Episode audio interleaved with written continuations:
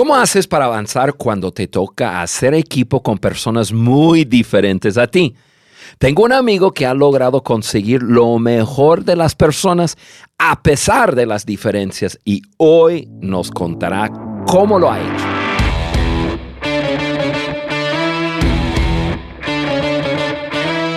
Bienvenidos al podcast de liderazgo de John Maxwell por su servidor Juan Beriken.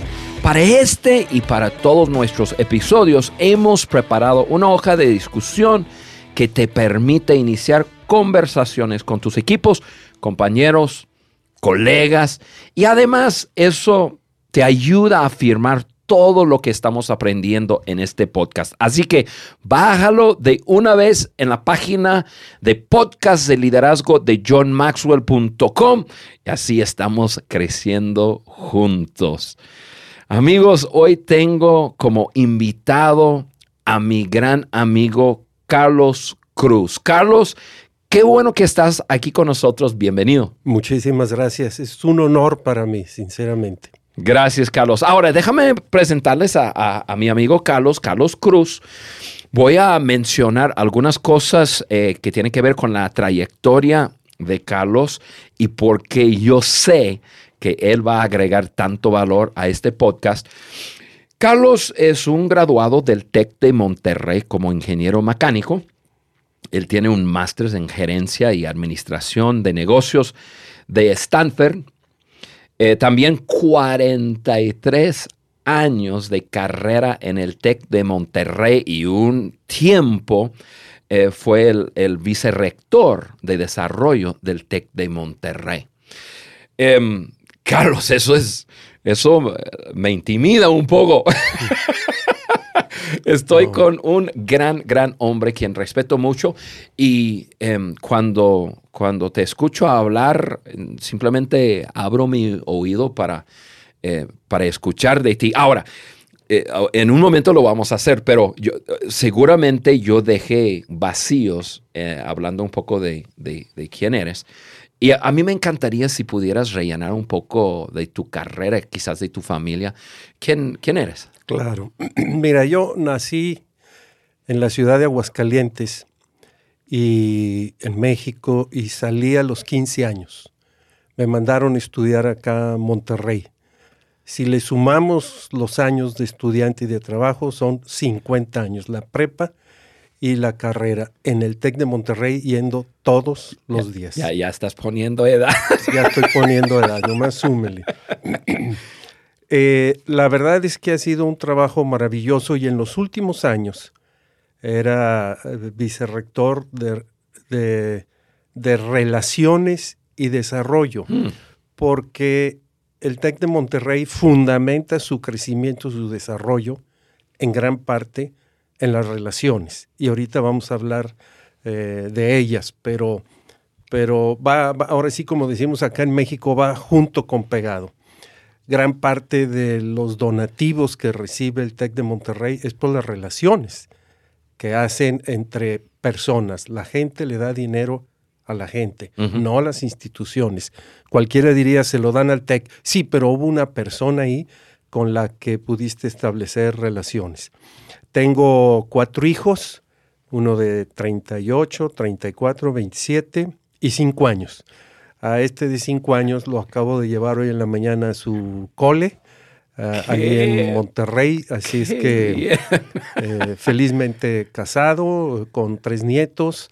Y bueno, eh, gracias a Dios, eh, muy bien.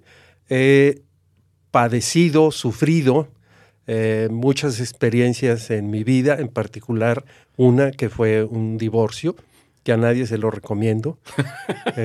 Gracias alguien me decía, oye, ¿tú crees en el matrimonio? Sí, sí creo, tan creo que ya llevo dos, pero, pero no, no es así. Si volviera a vivir, ese sería algo que evitaría, porque hay veces que rompes una relación, hablando de relaciones, porque crees que ya no hay áreas en común, que ya no hay interés común, y crees que buscando a otra persona, vas a encontrar áreas en común y, vas a encontrar 100% felicidad. Y eso no es cierto. Eh, por eso ya jamás en la vida me pienso divorciar. Primero Dios, porque eh, las relaciones es algo que cuesta trabajo, cuesta esfuerzo, es todos los días. Y, aventar la toalla como yo la aventé hace como 15 años, eh, pues es el camino fácil y sencillo. Cualquier persona puede tener una excelente relación con la otra, siempre y cuando esté dispuesto a respetar las diferencias y a creer firmemente que hay áreas en común eh, que nunca se acaban y que lo llevan uno adelante. Entonces, pues es un honor para mí. Todo lo que hablas cuando te escucho hablar, que un gran ejemplo, la verdad es que no, no es humildad, eh, pero no me siento así. Este, ojalá que les pueda aportar valor en esta conversación. seguramente, Carlos, y gracias. Y gracias por compartir un poco de, tu vida, tu experiencia y aterrizarlo en eso que es, tan importante lo que estamos hablando hoy acerca de relaciones. Igual mencionaste pues el TEC de Monterrey y, y yo estoy asumiendo que la gran mayoría de nuestra audiencia ha escuchado de del prestigio de esa institución. Em, y, seguramente nos vas a compartir algunas historias basado en lo que mencionaste en relación, que tiene que ver con, con el TEC de Monterrey. Em, Carlos, entre, entre las cualidades que yo, te conozco algo que te distingue, em, nosotros podemos mencionar que eres un gran relacionista público un líder de equipos. Y hoy eso va a ser nuestra conversación, liderazgo y, relaciones. Yo creo que estamos de acuerdo en, que liderazgo y relaciones son como hermanos, ¿no? Van, van juntos. Háblanos un poco de cómo, cómo, cómo van juntos, ¿no? Relaciones y, liderazgo. Mira, yo eh, conocí a una persona, no voy a decir nombres, que me decía en el, en el trabajo, en la organización, en la institución, no debes de tener amigos porque si tienes amigos, entonces, y si esos trabajan contigo, están en tu equipo, pues vas a ser más benévolo a la hora de evaluarlos, de su desempeño, etcétera, etcétera. Yo opino totalmente lo contrario. Eh, cuando estoy en el trabajo, lo primero que busco es dentro y fuera tener amigos. Y, y créeme, Juanito, que es una búsqueda genuina, que yo sé que eso va a traer como consecuencia en el futuro algo en reciprocidad, pero es una búsqueda genuina porque yo digo, bueno, si voy, por ejemplo, tuve un jefe, un rector, que fue 31 años mi jefe, Rafael Rangel Sosna. Wow. Y si voy a trabajar tantos años con esa persona, pues eh, vamos a tener que aprender de las diferencias, sustentarnos en las cosas que tenemos en común, pero, pero aún en las diferencias podemos encontrar cosas en común. O sea, tú vas a trabajar siempre con gente o te vas a relacionar siempre con gente con la cual haya cosas con las que no estás de acuerdo. Diferentes. Siempre. O sea, eso, si buscan a alguien que empiece idéntico a ustedes, pues ya se van a quedar sentados esperando. Rafael Rangel y yo pensábamos en muchas cosas muy diferentes pero eso también enriquece a los equipos de trabajo, eso enriquece la relación. De hecho, al TEC de Monterrey muchos años lo criticaron por el famoso inbreeding que le llaman, es decir, que todos los directivos salían del mismo TEC, del mismo TEC y decía, necesitas traer gente diferente, que piense diferente. Y llegó el rector actual, Salvador, y él empezó a traer gente de empresa, de otras universidades, de otros países, y eso causó un choque muy grande, pero eso enriquece a la institución. Claro, a la hora de estar trabajando con esas personas hay que pensar que nosotros eh, podemos pensar diferente que esa persona, pero tampoco quiere decir que tengamos la razón o que la otra persona la tenga el chiste es aprender a trabajar con alguien que, aunque piense diferente, puedas hacer equipo y puedas lograr las cosas. Porque, y eso pasa yo creo que en el matrimonio también, cuando uno está dispuesto a escuchar, no a oír, a escuchar verdaderamente, se da uno cuenta que a la buena el punto de vista de la otra persona que uno en principio rechazaba, se da uno cuenta que a lo mejor tiene razón. A mí no me preocupa que la gente venga y me convenza que no tengo razón y que lo que piensan ellos sí tienen razón. No, no me angustia eso, porque hay quienes por poder o por lo que sea siempre quieren tener razón y nunca están dispuestos a ceder. Que el otro puede, lo que piense el otro, puede ser cierto o más cierto que, que lo que yo estoy pensando. Aquí tengo un libro frente a ti, tú estás viendo la portada y yo estoy viendo la contraportada. Así es. Yo te puedo decir que el libro tiene dos esferas. Tú me vas a decir que tiene cuatro. Correcto. Y, los dos tenemos la razón. Pero si yo veo nada más las dos esferas, nada más estaré viendo lo que la vida me deja ver y estoy perdiendo la oportunidad de voltear el libro y decir, ahora veo por qué Juan ve cuatro esferas, porque sí las hay. Por eso es que cuando hay diferencias, eh, es un momento maravilloso porque podemos crecer como personas, siempre y cuando estemos dispuestos a abrir nuestra cabezota y decir, a ver, voy a tratar de entenderlo. Y no ciclarme en decir, son dos, y tú dices, son cuatro, son dos, son cuatro. Eso no nos va a llevar a, a ningún lado. Entonces, durante mis 43 años en el TEC, 31 años en el equipo directivo, eh, gracias a Dios, yo creo que en muchas ocasiones, no siempre, pude eh, quitarme ese egoísmo, ese, ese afán de protagonismo y decir, voy a tratar de entender al otro. Y la verdad de las cosas es que cuando fui director del campus Toluca, del TECO, del campus Irapuato, muchas veces yo tomaba o anunciaba que iba a tomar una decisión y venía alguien conmigo y me convencían de lo contrario. Y yo decía, tienes razón, mejor voy a tomar la otra decisión. Pero había mucha gente que me criticaba, porque me decía, pues, ¿cómo es posible que estabas tan firme en una decisión y ahora resulta que es otra?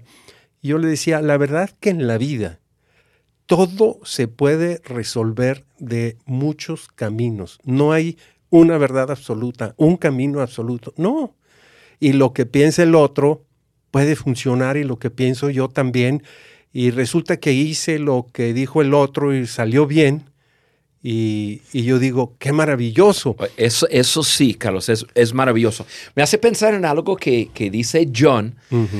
Y y en un tiempo lo decía y chocaba totalmente con, con mi formación, porque yo me formé con un padre que se atranca en su postura sí. y yo pensaba que así tenía que ser.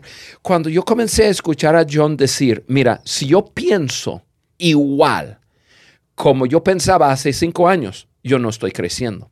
Exacto.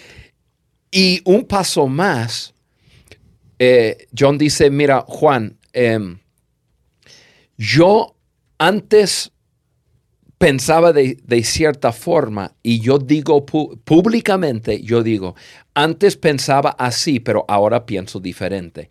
Y me dice, y, la, y, la, la, razón o la manera que llegué a esa conclusión era con, eh, tenía que ver con mi roce con otras personas. Aprendí de ver la vida diferente buscando, pues, como ven otros. Sí. Eh, eh, encontrando las cosas en común, pero también encontrando las diferencias y a la buena, la verdad es que la manera en que ve la otra persona la vida también funciona, ¿verdad? Sí. Pero perdemos tanto tiempo, tanta energía, tantos disgustos para tratar de demostrar que nuestra postura es la correcta. Sí. Y yo lo veo eh, en el matrimonio. Para mí, uno de los venenos más grandes que puede haber es el, egocentrismo y, y el cerrarse y no ver y no comprender y no escuchar, no ir a la otra persona verdaderamente. Entonces, de hecho, yo tengo amigos que a mí me dicen que soy mandilón. y la verdad es que me da mucho gusto, no me preocupa. ¿Por, ¿Por, qué es que tu esposa te convenció de que hicieras eso otro? Pues sí, sí me convenció. ¿Y sabes qué? salió muy padre. Acabamos de ir a Zacatecas el fin de semana, fuimos a Aguascalientes y, llegamos a visitar el Cerro de la Bufa, que se los recomiendo, y ahí hay una tirolesa eh, que es la tercera más grande de América Latina. 440 metros en una dirección y 400 en otra, y la parte más alta 85 metros. Y llegamos y mi esposa me dice, yo me voy a subir. De acuerdo, tú súbete. Le dije, yo no me voy a subir. 85 metros es un edificio de 30 pisos, yo, yo no puedo. Y Matías, tú te quieres subir y yo le digo a mi esposa, pero ¿cómo se te ocurre a un niño de 5 años decirle, súbete a la tirolesa, cuando él no se anima a subirse a la montaña rusa y a otras cosas? Pues que él sea el que decida. Yo me quedo callado y Matías dice, sí me subo. Y se subió y se subió tres veces. Entonces, si yo me hubiera quedado como padre protector, creyendo que tengo la razón, que mi hijo le tiene miedo a eso, hubiéramos perdido, de hecho, me subí yo también con él, ah, yo creí que no me iba a subir, hubiéramos perdido una oportunidad increíble. Y yo estaba convencido de que mi hijo no y que yo no nos íbamos a subir. Y nos subimos y fue maravilloso.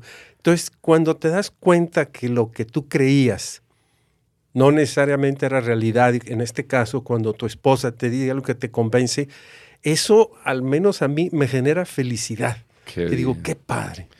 Qué bueno, Carlos. Carlos, eso mencionas eh, una palabra que voy a agregar, otra palabra, porque es muy eh, clave en lo, que, en lo que queremos aterrizar la conversación hoy, y es en buscar terreno común. Tú dijiste algo en común, ¿no? Terreno común. John Maxwell enseña lo que él llama el principio del 101%. Y, y eso es, buscamos el 1% en lo que estamos de acuerdo y le damos nuestro 100% ahí. Ah, o sea, buscamos terreno común con la gente y nos enfocamos en lo que tenemos en común. Yo creo que el desafío para todos es que naturalmente hacemos el opuesto. Naturalmente nos enfocamos en nuestras diferencias, ¿no? Estamos hablando y de repente tú mencionas algo diferente a lo que yo pienso y, ahí mismo como que lo veo como mi responsabilidad, corregirte, convencerte de otra cosa y, entonces eso atora nuestra relación. Entonces quiero hablar, eh, Carlos, contigo acerca de ese principio, ¿no? Y los los beneficios, si hay tiempo vamos a mencionar seis beneficios de, vivir ese principio, el, principio del 101%. Entonces, quiero ir mencionando eh, cada uno de esos beneficios y luego le quiero dejar hablar y, hablarnos de algunas experiencias que tienen que ver con eso. De hecho, antes de que los menciones, yo también creo en ese principio del del 1 y del 100, el 1% de, de, cosas en común y dedícale el 100%. Y yo creo que eso es muy bueno, sobre todo a la hora de arrancar la relación. Sí, sí, definitivamente. Pero yo también creo que cuando llegues con una persona, yo llego aquí contigo o con alguien que acabo de conocer, y la verdad es que si le dedicas un poco de tiempo, vas a encontrar que hay mucho más del 1%. De acuerdo. Yo tengo amigos que me caen gordos. como todo, como yo a muchos les caigo gordo. Sin embargo, eh, la verdad de las cosas es que, bueno, número uno, es probable que lo que me cae gordo del amigo, es decir, yo soy el que lo tengo más que él, ¿no? número uno. Pero número dos, que a la hora de escarbar un poco encuentras que hay más del 1%. Entonces, efectivamente, nosotros cuando vamos a pedir dinero en una campaña financiera, no llegamos y le decimos, oye, queremos que me des dinero, dámelo de inmediato. Empezamos a buscar las cosas en común. Ah, tú eres de Aguascalientes, yo también, conociste a fulano, sí. Y de ahí vas construyendo poco a poco la relación hasta que llegue el momento en que ya eh, le puedes pedir dinero. Pero, pero sí, sí creo que hay eso de arranque, pero, pero que, que lo hagamos intencional. Sí. Porque no, ese, ese me cae gordo, ese no le voy a encontrar nada en común mío. Te aseguro que sí lo hay. Nomás búscale un poquito. sí, estoy de acuerdo que normalmente hay mucho más que el 1%. Sí, Pero, pero, entiendo el mensaje de, de, John, eh, tu tocayo, porque él lo que dice, bueno, si hubiera 1%, bueno, enfócate a eso. aunque hubiera uno, pero la verdad es que hay, hay mucho más. Precisamente eso quiero hacerte una pregunta, porque el, beneficio número uno en practicar ese principio es, es que eso prepara el terreno para el cambio. O sea, si estás en una relación, y yo sé que hay mucha gente escuchándonos hoy que están en una relación eh, que quieren influenciar a la otra persona, aquí no debes de comenzar eh, o iniciar con esa área de desacuerdo. Hay que buscar un área de, terreno común, un área de, de acuerdo y, comenzar, comenzar a expandir más y más y más. Carlos, em, seguramente tú has trabajado con personas eh, así bastante diferentes, probablemente vienen de diferentes trasfondos religiosos, eh, diferentes culturas. El TEC de Monterrey es, una institución internacional. Em, pero probablemente la mayoría tienen algo en común, les apasiona la educación. A ver, cuéntame cómo, cómo ha manejado eso y cómo, cómo has podido hacer un clic usando ese principio. Pues mira, eh, yo cuando conozco a alguien, y no digo que sea yo perfecto, pero como que mi inclinación siempre es a tender a pensar bien de las personas. O sea, lo primero que yo llego y yo digo, eh, Juan, aunque no tenga la cara, que sí le tienes, debe ser buena gente. Y, tal vez así me lo enseñó mi padre ah, con su ejemplo. Él a todos los que veía les veía el lado bueno. Mi esposa Soraya, eh, estamos platicando de alguien y yo le digo, oye, pero te fijaste lo que hizo. Siempre los está justificando. Es igual que su mamá. Son unas santas. O sea, todo mundo eh, tiene alguna justificación cuando hace algo que no te agrada. El punto es que efectivamente en el TEC a lo largo de tantos años y en el equipo directivo, sí hay, yo en particular tuve una persona que si él escucha este podcast sabe que estoy hablando de él, pero no voy a decir su nombre, con la que tuvimos eh, grandes diferencias. Entonces, eh, bueno, un día dijimos, pues vamos a buscar cosas en común. Y se nos ocurrió inventar, y con esto ya lo voy a delatar, ¿qué tal si nos hacemos compadres? Así. Y, pero, pero, pues, ¿cómo que compadres? Si tú y yo pues, pues vamos a hacernos compadres. Bueno, ¿y de qué va a ser compadres? Pues tú eres el padrino de mi perrito y tú el, padrino de tu perrita. Porque pues no queríamos que fuera. Y entonces ahora cuando nos vemos, compadre, compadre, y la verdad, hasta con cariño ya lo veo ahora. o lo vi de hace muchos años. O sea, eh, sí te vas a topar con gente que no quiere decir que él esté mal y yo bien, simplemente que pensamos diferente, pero pues hay que inventar algo que nos traiga en común si no lo encontramos y de ahí partir. Y, y la vida es mucho más feliz. Yo te veo que tú eres una persona, al menos lo aparentas, muy feliz, tú, Juan Berito. Ah, yo, vivo feliz. Y siempre estás sonriendo y siempre estás, y vaya que también te topas con mucha gente y a veces la gente es muy intransigente. Pero yo te preguntaría, ¿y tú cómo le haces? Yo soy igual en cuanto a, yo veo, cuando yo conozco a una persona, lo, veo en, en una forma positiva. O sea, em, tengo una personalidad así, pero también he aprendido bastante de John, en, que John siempre dice, pon un 10 sobre la cabeza de cada persona. Un 10 en el contexto de, México es la calificación máxima, ¿no? En, otros países quizás sea otro número, pero pon la calificación, pon este... Calificación. Calificación máximo sobre la cabeza de cada, cada uno. Yo ya ni siquiera lo pienso, es algo que viene natural. Yo tengo una tendencia de creer en el potencial eh, que las personas tienen. Entonces, eh, veo a todo el mundo así. Mm. Y, otra cosa, si estuviera Carla quien estudió con, con nosotros, Carla se ríe porque Carla dice, tú crees que tú le caes bien a todos. Y tú crees que todo el mundo te quiere y te ama. Así es como yo veo la vida. Eso es mi lente. Pues y, a lo mejor inconscientemente estoy engañándome a mí mismo, pero yo así veo la vida. Fíjate, yo, a veces que me conozco una persona y le veo cara de chicle, que decimos, cara mal encarado, como dice Carlos Aguirre, cara de chicle. Cuando ves una persona muy seria, procura hacer algo que la haga sonreír. Eh, Cambian las personas. Lo que- lo- la, la virtud que tú tienes es que siempre estás sonriendo. Yo creo que hasta dormido sonríes tú. ah, no creo. No crees. Pero, pero cuando una persona sonríe, es como abrir el corazón. Entonces, si no sonríe, imagínate lo que está sonriendo. Y eso te va a abrir el corazón, lo vas a escuchar mejor. Y, y hay que forzarnos a encontrar cosas en común, como puede ser el compadrazgo de, de un perrito. De un perro. Eso Porque- es interesante. Porque aquí entra lo del famoso efecto Pigmalión, que pues, ya es muy viejo, lo han escuchado. Este escultor es un mito griego, era un escultor que hizo a Galatea una escultura tan, tan hermosa, pero era tan hermosa que se enamoró de ella, y él a la escultura le decía, es que tú no puedes ser de piedra, tú tienes que ser real.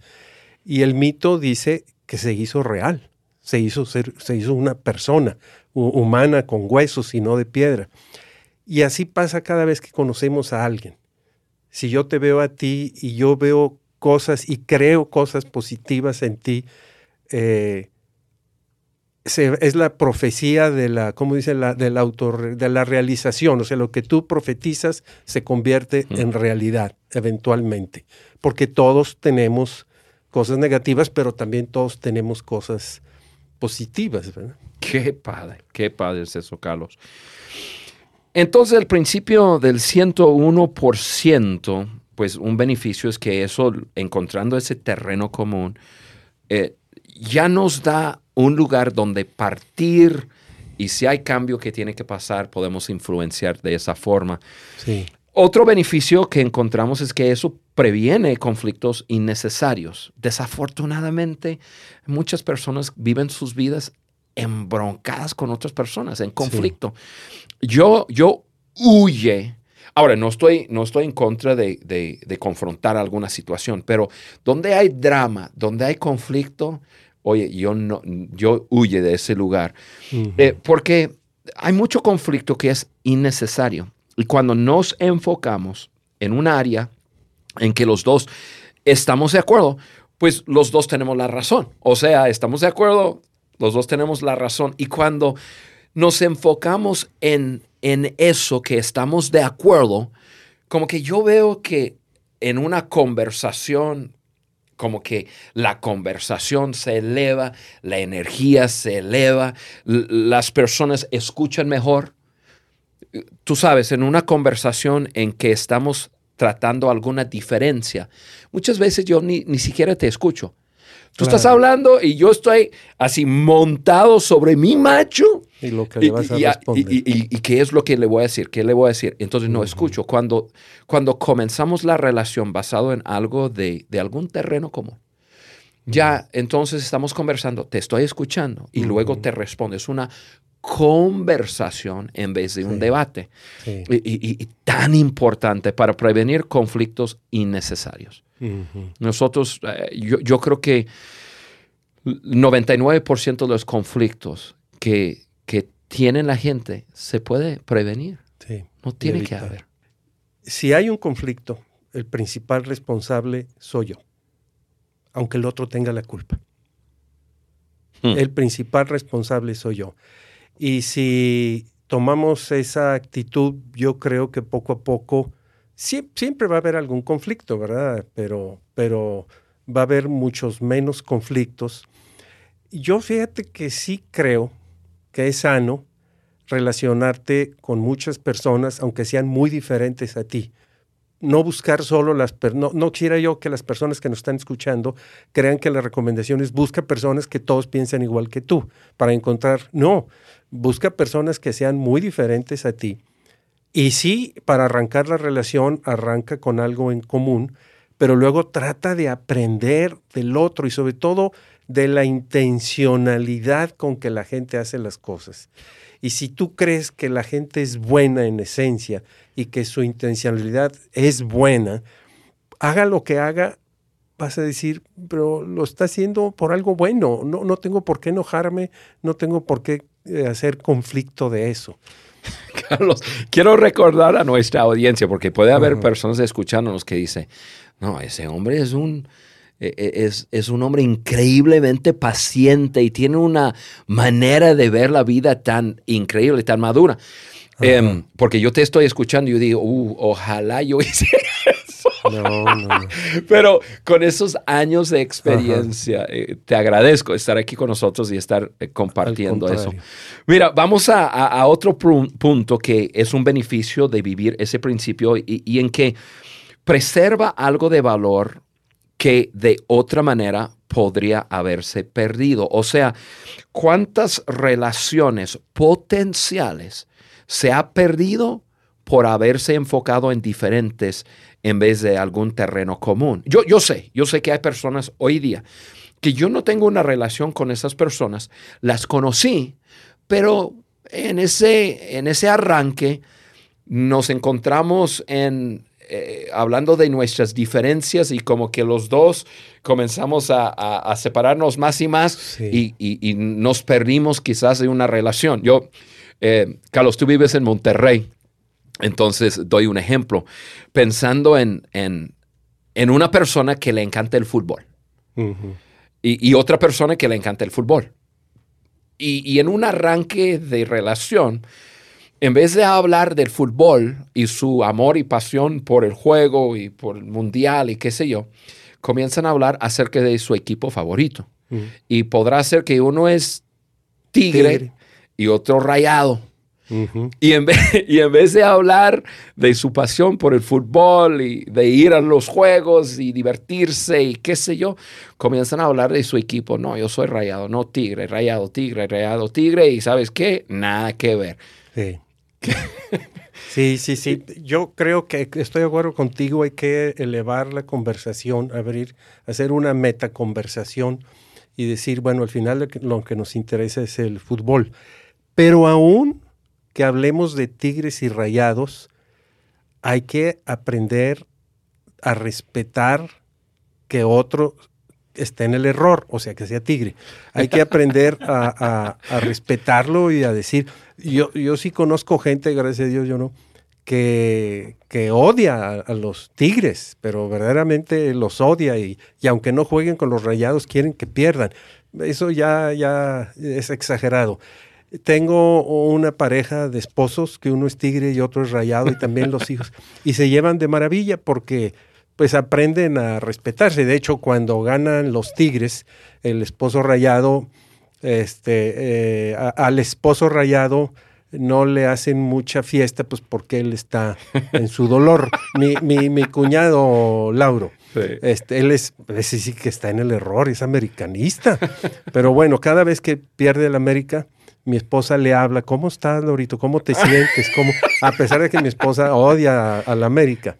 Entonces, uh, efectivamente. Oye, estamos haciendo amigos y enemigos en este podcast. Exacto. Yo respeto a los tigres, ¿eh? aunque soy rayado, pero me da gusto cuando ganan los tigres. Entonces, aún las o sea, cuando, o sea, hay que enfocar, hay que abrir el metalenguaje y hablar de, de lo que sí en lo que sí estamos de acuerdo. Y, darle oportunidad a esas relaciones, Para que se puedan ir.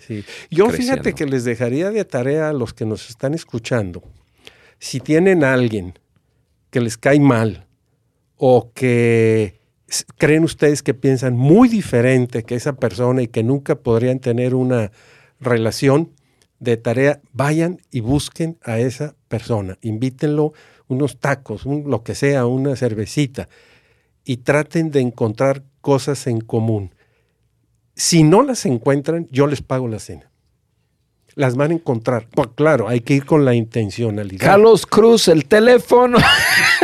Sí, mi teléfono es el 99999 como el de Lucerito. No, pero tienes razón. Yo, tienes, tienes la razón. Si buscando aún esas personas, eh, que nosotros pensamos imposible que yo pudiera tener una, una, amistad con esas personas. Buscando terreno común se puede. Y eso es, eso es lo maravilloso de este principio. Exacto. Carlos, eh, una cosa más y luego vamos cerrando. Eh, otro beneficio es que te ayuda a sentirte bien con respecto a tu papel en la relación. O sea, cuando nos enfocamos en, en esos puntos que tenemos en común, sentimos satisfechos por habernos aportado a la relación, em, que nosotros realmente estamos persiguiendo una relación con, con la persona. Y, y, eso es, y eso es bueno, cuando yo siento que yo estoy aportando, que de hecho eh, en la semana que entra vamos a hacer otro podcast y vamos a hablar de la importancia de aportar y de invertir en las relaciones. Sí. Em, pues, pero nos hace sentir bien, nos hace sentir que estamos haciendo lo correcto. Pero fíjate, déjame llegar a lo de invertir. Eh, yo creo firmemente que hay que invertir en las relaciones, en la otra gente, darles algo nuestro y punto. Ahora, eso eventualmente, y no porque lo esperemos, nos va, la ley del boomerang, nos va a regresar. Pues precisamente vamos a hablar de eso. va a regresar. Mira, me traje, yo en mi maestría en la Universidad de Stanford tomé muchas materias, 18. Pero esta materia que tomé. Es el libro que dice Influencia. Influence. De, ah, sí, sí, sí, está en inglés, perdón. Influence, Science and Practice. Eh, la clase se llamaba Power and Politics in the Organizations. Y, y una de las cosas que hablan aquí es el principio de reciprocidad. En, 1900, en, la década de los 50, México como país hizo un donativo a Etiopía cuando fueron, creo que, invadidos por los italianos, no sé qué. Ya, pasó el tiempo. 50 años después, no fue en 1930 y tantos, 50 años después, en 1985, cuando fue aquel famoso temblor en México, llegó un donativo de Etiopía a México. Y la gente se preguntó, ¿pero de dónde? ¿Por qué? Y se pusieron a escarbar y encontraron que México había tomado la iniciativa de dar y sin esperar que regresaran, pero finalmente regresó. Ahora ya casi no se ve, pero si vas a los aeropuertos que están los Hare Krishna así todos vestidos de rojo y que te regalan una flor, es increíble la cantidad de donativos que reciben de la gente. Porque cuando la gente recibe algo, siente psicológicamente, y eso es superior a, nuestros, a nuestras fuerzas, la necesidad de ser recíproco. Mm, a, veces, mm. a veces no es muy perceptible, pero se siente, y uno trata de ser recíproco. Entonces, hay que dar a los demás por el simple principio de dar y de darse. Pero tenemos la es garantía un hecho que de, alguna, de alguna manera va a regresar. Mario Benedetti tiene una frase que aquí le escribí, fíjate, la generosidad es el único egoísmo legítimo. egoísmo, generosidad como ego. Es decir, cuando yo soy generoso, en el fondo, eso me hace feliz a mí. O sea, yo lo hago por egoísmo, porque me hace feliz eh, porque de algo pero, pero por eso es que es legítimo. Pero, pero al final de cuentas eso, eso regresa, regresa a uno, ¿no? Carlos, la semana que entra eh, yo te voy a pedir que nos hables un poco más de eso, porque el tema que vamos a hablar es precisamente acerca de la inversión en las relaciones. Damos y, luego invertimos. O sea, una cosa es dar, otra cosa es ya una inversión. Y como consecuencia, obviamente, eso viene regresando a nuestra vida. Amigos, eran seis puntos que quisimos tratar con ustedes. En ese principio, el beneficio de aplicar el principio del ciento por uno. Logramos cuatro, pero ahí en su hoja de discusión van a poder encontrar los dos puntos que no pudimos tratar. Carlos, qué gusto tenerte con nosotros hoy. La semana que entra vamos a continuar hablando acerca de relaciones y tú y yo vamos a llevar esta conversación a otro nivel. Una conversación de no solamente buscar terreno común, sino poder invertir en las relaciones. Amigos, les quiero dar las gracias por estar con nosotros. Acompáñenos la semana que entra. Gracias por ser parte de esta familia de podcast de liderazgo de John Maxwell por su servidor Juan Beriken. Estás escuchando el podcast de liderazgo de John Maxwell por Juan Beriken. Si este contenido te pareció útil y relevante, envíaselo a tus amigos, compañeros de trabajo y hasta tu jefe. Y por supuesto, déjanos un like y comentarios en cualquiera de las plataformas en donde nos escuches, iTunes, Google Podcast o Spotify. Juntos seguimos añadiendo valor a líderes que añaden valor a otros.